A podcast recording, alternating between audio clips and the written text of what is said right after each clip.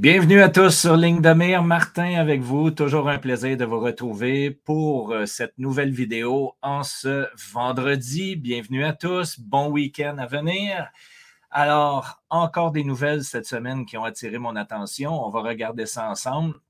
Et euh, aussi quelques titres euh, pertinents dans le marché de la bourse. alors que de notre côté, chez Espace Proactif, ah, du côté de notre euh, groupe d'investisseurs, nous avons pris euh, des positions intéressantes. Merci encore à l'équipe d'analyse avec Patrick et Eric qui ont fait un travail extraordinaire dans le courant des dernières semaines. Euh, deux positions qui ont été prises du côté du secteur des matières premières pour le bénéfice de notre communauté et nous-mêmes, bien entendu, vous le savez, ce sont des positions que nous prenons nous-mêmes pour nos portfolios et que nous distribuons pour compréhension directement à nos abonnés euh, investisseurs. Donc, merci à tous. Merci encore une fois, Patrick et Eric, pour le bon travail.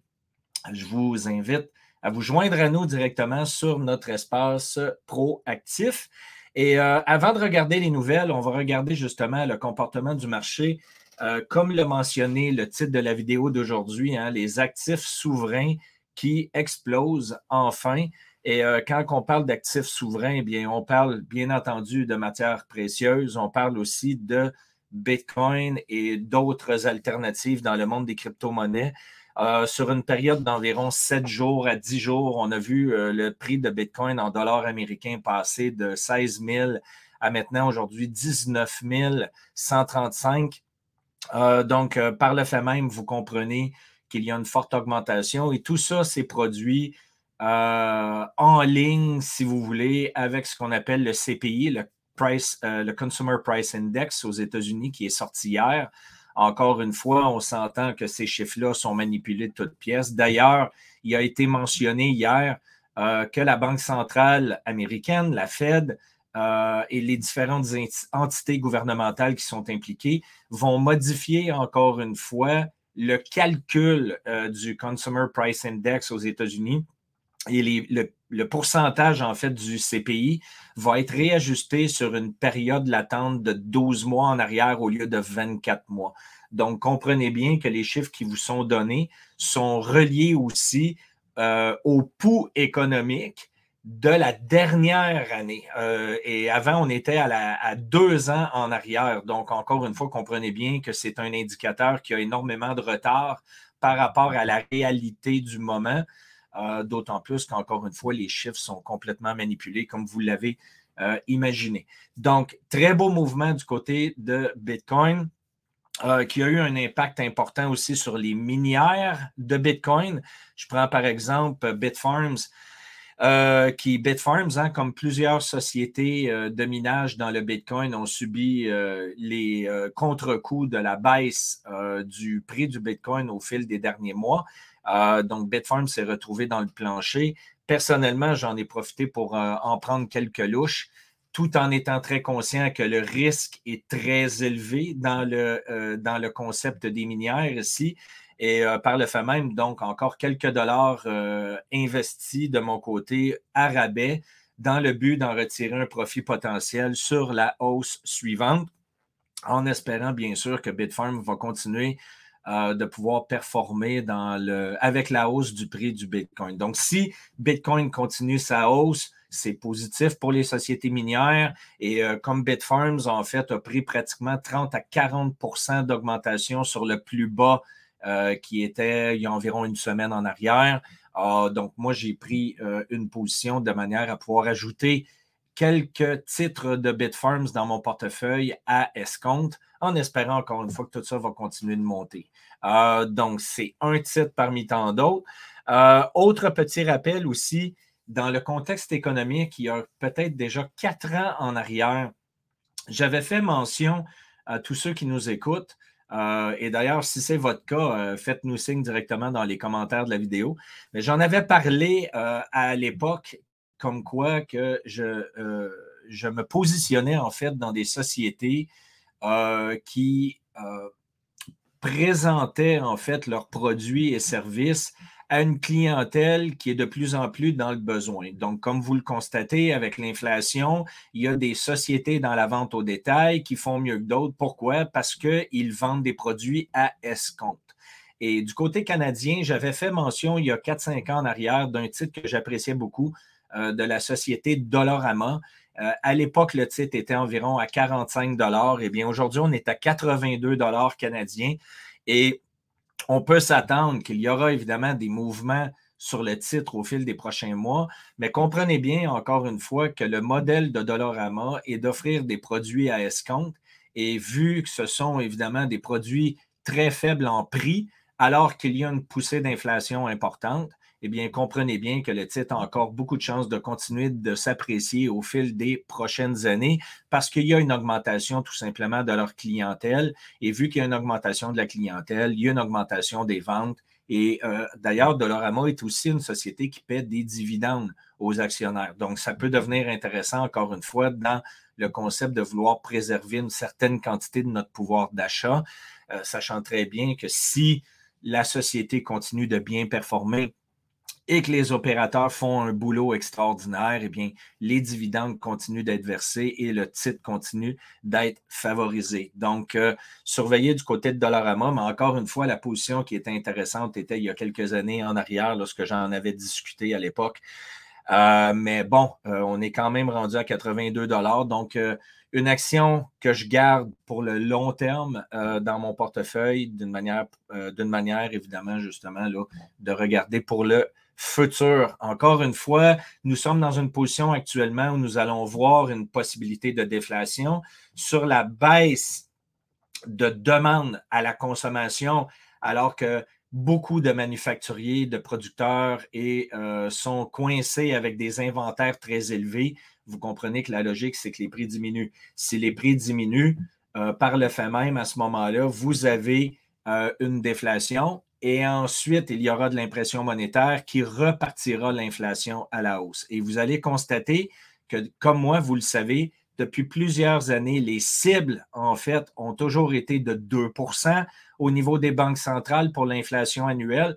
Eh bien, attendez-vous à ce que les discours changent et qu'on s'en ait probablement vers les eaux de 5% Donc, ils vont commencer à discuter avec le fait qu'ils sont confortables de ramener l'inflation à 5% par année parce que le coût serait beaucoup trop élevé pour les banques centrales de vouloir vraiment ramener l'inflation à 2% Donc, leur objectif va être de normaliser une inflation de 5% par année lors des prochaines communications à venir. C'est une de mes prédictions pour 2023-2024.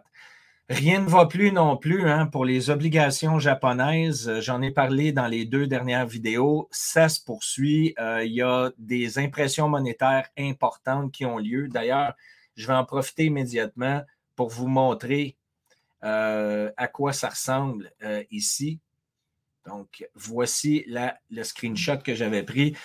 Euh, donc, en décembre, 9 hein, milliards de yens euh, ont été, encore une fois, dépensés du côté de la Banque du Japon pour essayer de compenser. Euh, et par le fait même, ça a un impact direct sur le prix des obligations, hein, sur le taux d'intérêt des obligations. Donc, ça se continue de ce côté-là.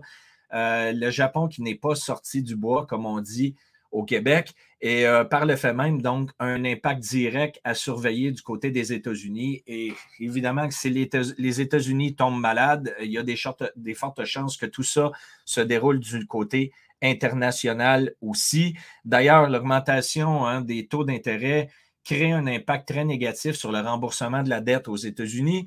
Euh, donc, nous sommes actuellement en décembre 2022 euh, uniquement pour rembourser la dette, publique. Euh, les intérêts sur la dette sont rendus maintenant à 775 milliards annuels. Euh, c'est sur le point de dépasser, en fait, tout ce qui est les structures de remboursement social du côté des États-Unis. Donc, imaginez, très bientôt, le remboursement de la dette va être la plus grande dépense, même au-delà de l'aspect des, services sociaux du côté américain. Donc, c'est pas peu dire. Euh, rapidement, donc, du côté canadien maintenant, donc, le Gross Domestic Product, comme vous constatez, euh, qui est en augmentation, ben, qui stagne du côté canadien, mais qui continue d'augmenter du côté des États-Unis. Bien entendu que lorsque les Américains ont 330 millions et plus de population versus nous à 38 millions, euh, comprenez bien qu'il y a des fortes chances que leur économie soit beaucoup plus variée et que par le fait même, donc, vous avez beaucoup plus d'individus qui consomment et qui créent justement l'économie, euh, ce qui n'est pas le cas au Canada, comme vous constatez, où actuellement on a un ralentissement.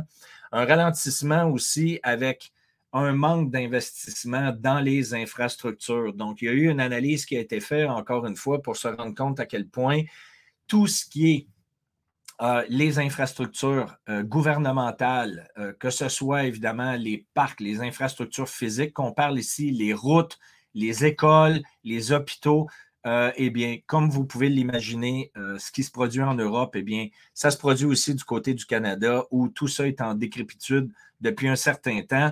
Donc, nous avons un manque d'augmentation de la consommation du côté canadien. Euh, vous avez le Japon qui est actuellement en visite chez nous et qui est désespéré à vouloir acheter en fait le gaz naturel canadien euh, pour se délester en fait hein, de, du gaz russe sur lequel il compte. Et de l'autre côté, ben, vous avez euh, Justin Trudeau et son gouvernement qui tournent la tête et qui continuent de parler le discours de la décarbonisation. Euh, au lieu de vendre des produits d'énergie qu'on considère fossiles. Encore une fois, c'est très objectif tout ça, n'est-ce pas? Euh, chose certaine, donc, un impact direct, les infrastructures, les investissements du côté du gouvernement fédéral euh, qui ne se présentent pas à la porte alors que les dépenses continuent d'augmenter. Donc, toujours en fait dans le contexte que le Canada n'est pas dans une position économique confortable. Et autre point intéressant à surveiller ici, eh bien, vous constatez que l'épargne personnelle du côté américain est aussi euh, dans une position très précaire. Nous sommes actuellement à 2,2% ce qui est euh, l'équivalent, en fait, justement, de l'épargne lorsqu'il y a eu les dernières crises économiques euh, en 2006, 2007, 2008. donc, vous voyez drastiquement là, que tout ça tend vers une récession euh, et bon, on verra les résultats de tout ça, mais c'est la réalité des choses. Euh, les augmentations, encore une fois, hein, les augmentations d'achat d'or de la part des banques centrales, l'or d'ailleurs qui actuellement flirte dans les eaux de 1900 dollars l'once américain. On a eu un très beau soubresaut du côté de l'argent physique aussi, alors que présentement, on se, on se maintient à 24 dollars US sur les marchés papiers. 1900 du côté du, de l'or. Euh, et là, vous avez encore une fois une forte augmentation de la part de certains pays, dont la Chine, hein, qui a fortement augmenté ses achats euh, en 2022, particulièrement à la fin de 2022, euh, où il y a eu plusieurs tonnes qui ont été achetées. Et en terminant aujourd'hui, deux points. D'abord, j'ai commencé à écrire une lettre spéciale qui va être distribuée euh, pour nos abonnés investisseurs et spéculateurs chez Proactif, on va parler bien entendu des crédits de compensation du marché des crédits carbone dont je me suis spécialisé depuis les deux dernières années. Et euh, il y a énormément d'investissements, comme vous constatez, qui ont été faits par différentes sociétés, particulièrement du côté américain, hein, comme vous le constatez, 87 milliards de fonds ont été investis en fait dans tout ce qui est euh, les investissements éco-responsables verts. Et euh, ça va se poursuivre. il y a quand même eu 49 milliards pratiquement d'investisseurs chinois qui se sont positionnés de ce côté-là. Euh, ici, vous avez la firme Global Impact Intelligence Holonic qui considère qu'en 2023, il y aura potentiellement un ralentissement dans ce secteur-là, ce qui est une bonne chose, ce qui va probablement ramener les prix un peu plus bas, nous permettre d'ajouter à nos positions parce qu'encore une fois, nous regardons pour le futur sur des positions qui sont beaucoup plus à long terme. Donc, encore une fois, euh, je vais suivre avec intérêt le marché des crédits de compensation dont j'en ai parlé déjà longuement dans le courant des deux dernières années, mais ça va se poursuivre de mon côté. On regarde les actifs souverains, Bitcoin qui surperforme actuellement depuis les derniers jours. Même chose du côté de l'or et de l'argent. On continue. Ça va dans la bonne direction de nos positions. Et pour le reste, eh bien, je vais vous souhaiter un bon week-end. On se reparle la semaine prochaine. Ne manquez pas la vidéo en fin de semaine prochaine. Prenez soin de vous. Bonne température, beau climat, je l'espère. À bientôt.